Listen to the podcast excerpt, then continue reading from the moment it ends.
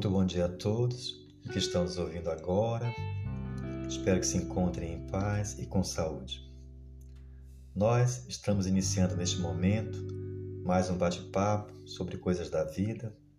Meu nome é Luiz Carlos e esse é o nosso podcast Espelho da Alma, um pequeno espaço-tempo para tratar das coisas do coração. Sejam todos muito bem-vindos. Como de costume, no início das nossas conversas, nós sempre pedimos auxílio do alto para que todos nós sejamos alcançados pelas claridades divinas, buscando assim o concurso das forças do bem, para que associados a elas nós possamos produzir frutos que nos alimentem a alma. Então, permita-nos, antes de iniciarmos, uma pequena prece. Senhor, Tu nos destes a palavra por semente de luz. Auxilia-me a cultivá-la. Não permitas que eu a envolva na sombra que eu ainda projeto. Ensina-me a falar para que se faça o melhor.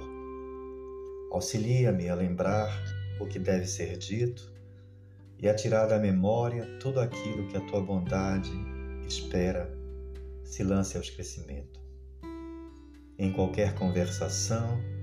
Inspira-me, Senhor, o conceito certo que se ajuste à edificação do bem, no momento exato, e faz-me vigilante para que o mal não me use.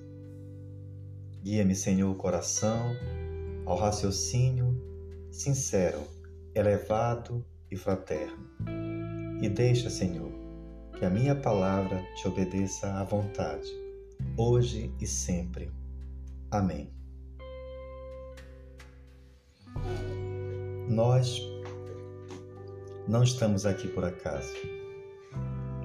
Há um propósito maior na existência humana. No entanto, a maioria de nós não tem consciência disso.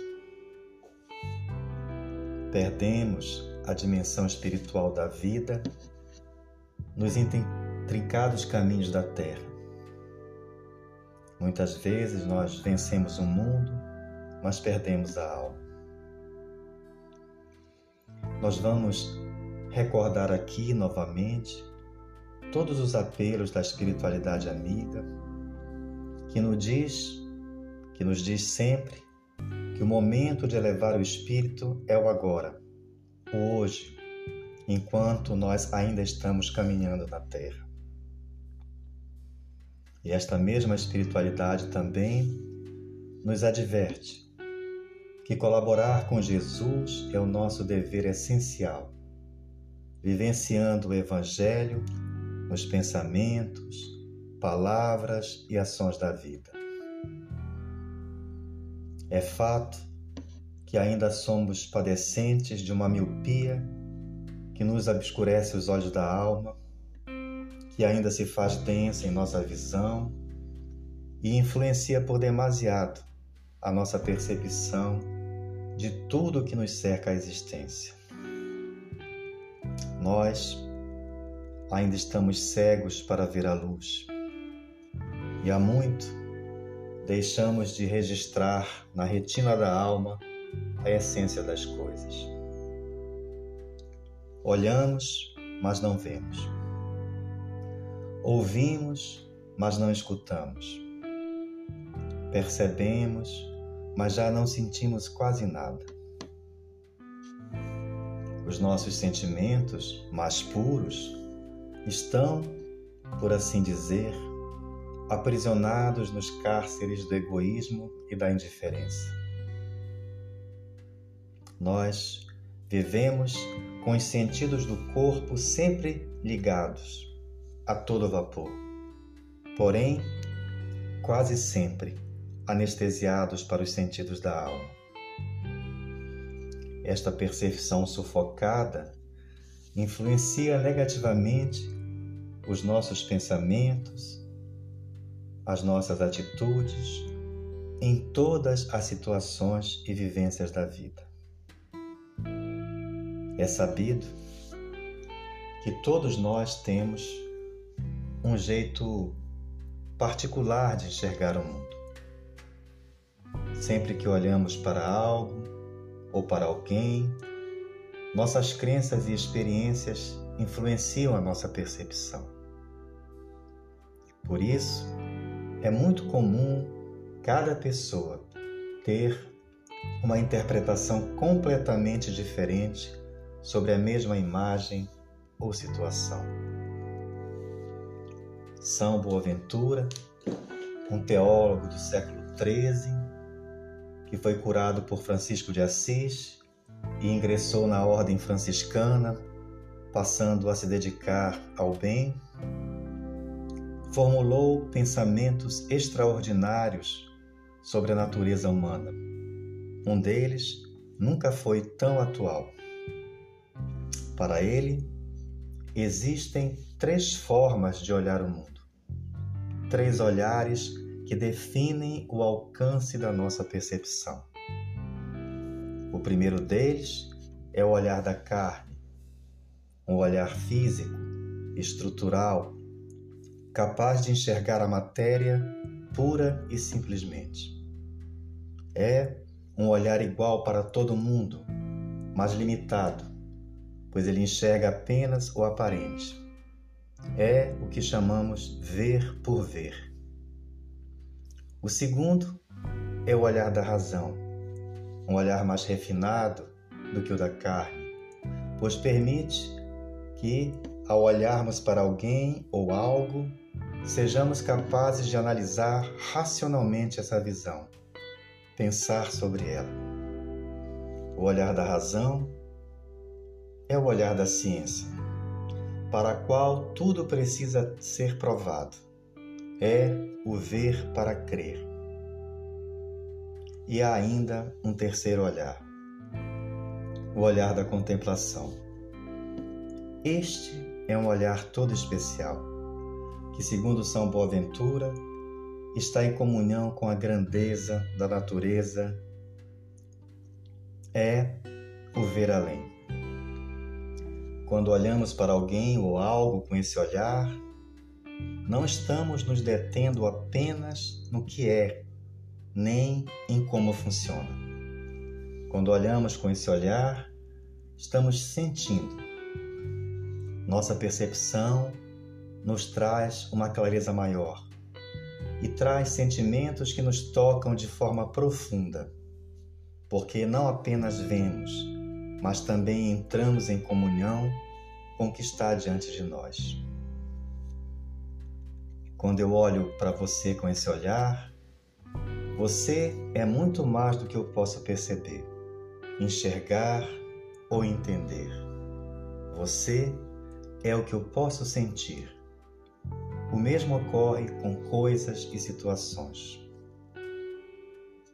E pensando sobre isso, nós podemos dizer que misericórdia também tem tudo a ver com essa ideia do olhar de contemplação.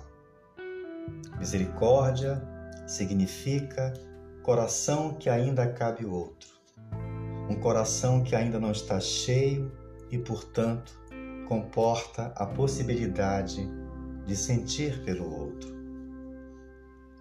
Reflita um pouco e perceba que a misericórdia acontece no seu interior toda vez que você é capaz de ser o outro, de se envolver no que o outro está sentindo ou pensando, sem preconceitos ou julgamentos prévios.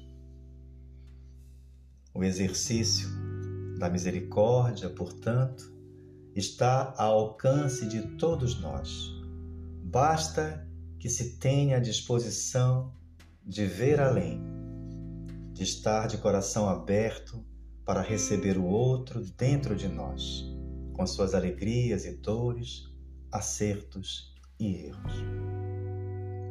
Mas só é capaz de contemplar aquele que saiu de si mesmo, aquele que permite que a realidade diante de seus olhos lhe invada a alma. Certas coisas nós vemos melhor com os olhos fechados podem crer. Toda e qualquer coisa, todas as situações podem ser melhor entendidas mais bem vividas quando nós olhamos para elas com o verdadeiro olhar, o olhar da contemplação. Tudo o que está aí em nós e em torno de nós, tudo fala, tudo vibra, o visível e o invisível. Tudo emana um porquê, um sentido maior que está na harmonia dos cosmos. Nós temos apenas que aguçar os sentidos da alma e diminuir a influência dos sentidos do corpo para vivermos a verdadeira vida. Cabe-nos também uma reflexão: por que então chegamos a tempos tão difíceis que caracterizam nossa época, onde prevalece o egoísmo, a maldade e o desamor? é porque nós deixamos de crer e deixamos de amar. Remontemos, pois, as nossas origens celestes e eternas. É o único remédio para a nossa anemia moral. Dirijamos os nossos pensamentos para as coisas solenes e profundas e eliminemos das nossas almas tudo aquilo que nos faz menores para que elas se elevem à categoria de filhas de Deus. Eu também queria dizer e relembrar o que a espiritualidade amiga nos fala, que não há, pois, para os discípulos de Cristo, para todos aqueles que se propõem a trabalhar no bem, outro privilégio senão o de servir. E servir por amor com dedicação e altruísmo. Pois o que se faça por interesse pessoal ou por vanglória não produz nenhum resultado superior. Servir no sentido cristão é esquecer de si mesmo, é devotar-se amorosamente ao auxílio do próximo, sem objetivar qualquer recompensa, nem mesmo o simples reconhecimento daquele a quem se haja beneficiado. Então, que seja essa nossa luta no sentido de eliminar as diferenças abismais que separam-nos uns dos outros, nós, os filhos de Deus. Que seja então o nosso ideal formar ao lado daqueles que dão o melhor de si, que dão as suas energias e as capacidades para melhorar os homens e aperfeiçoar-lhes as intuições que seja o nosso maior empenho aproveitarmos as muitas oportunidades que se nos apresentam diariamente de sermos úteis e prestativos aos nossos semelhantes. Sobretudo, guardemos-nos de fazer alarde de nossos méritos pessoais, considerando-nos sempre servos inúteis, atribuindo a Deus as boas coisas que possamos realizar, porquanto Todo aquele que se exalta será humilhado, e todo aquele que se humilha será exaltado. Foi o que Jesus nos disse. Então, senhores, senhoras, meus amigos, minhas amigas, nós queríamos que todos nós pudéssemos elevar realmente os nossos pensamentos, afrouxar os sentidos do corpo para que eles não nos obscurecessem mais os sentidos da alma. Para que nós pudéssemos então mergulhar na compreensão mais profunda de todas as coisas que nos cercam, de pessoas, de acontecimentos e até dos nossos padecimentos, dos nossos das nossas lutas e de tudo, porque muitas vezes nós nos perdemos em análises profícuas que não nos trazem as respostas necessárias. Nós precisamos ter fé e crer que tudo, tudo é para o nosso bem. E precisamos também olhar para o outro, para o nosso semelhante, com os olhos da contemplação, para que nós possamos deter em nós a misericórdia e o amor por todos, irmãos que são em humanidade. Eu queria deixar essa mensagem para vocês, para que vocês pudessem vigiar de perto, não é? Esse problema dos sentimentos, esse aumento gradativo dos sentidos da carne que tem nos afastado por demais das coisas do espírito. Nós precisamos retornar à nossa essência. Precisamos voltar a ser seres espirituais, no sentido do entendimento, porque, na verdade, nós já o somos. Permitam-me pedir a vocês que possam aprofundar esse entendimento para que vocês olhem para o outro com os olhos da contemplação, para as coisas, os acontecimentos, para tudo o que se passa ao redor de vocês. Nós vamos, com isso, entender melhor a vida, ser mais resiliente, aumentar a nossa fé, cultivar a esperança, a fraternidade, o amor, é? a misericórdia. Tudo isso vem a partir do aprofundamento desse olhar, do olhar de ver, do ouvido de ouvir. É o que nós precisamos.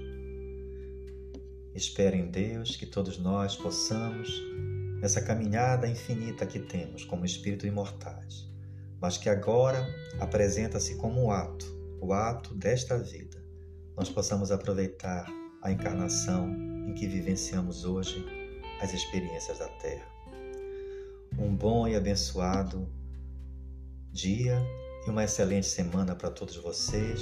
Que a paz do Senhor Jesus esteja com todos e que as palavras que ora passamos possam fazer eco no espírito de todos. Que assim seja, Senhor. Amém. Até o nosso próximo encontro, se Deus assim o permitir. Fiquem todos na paz de Deus.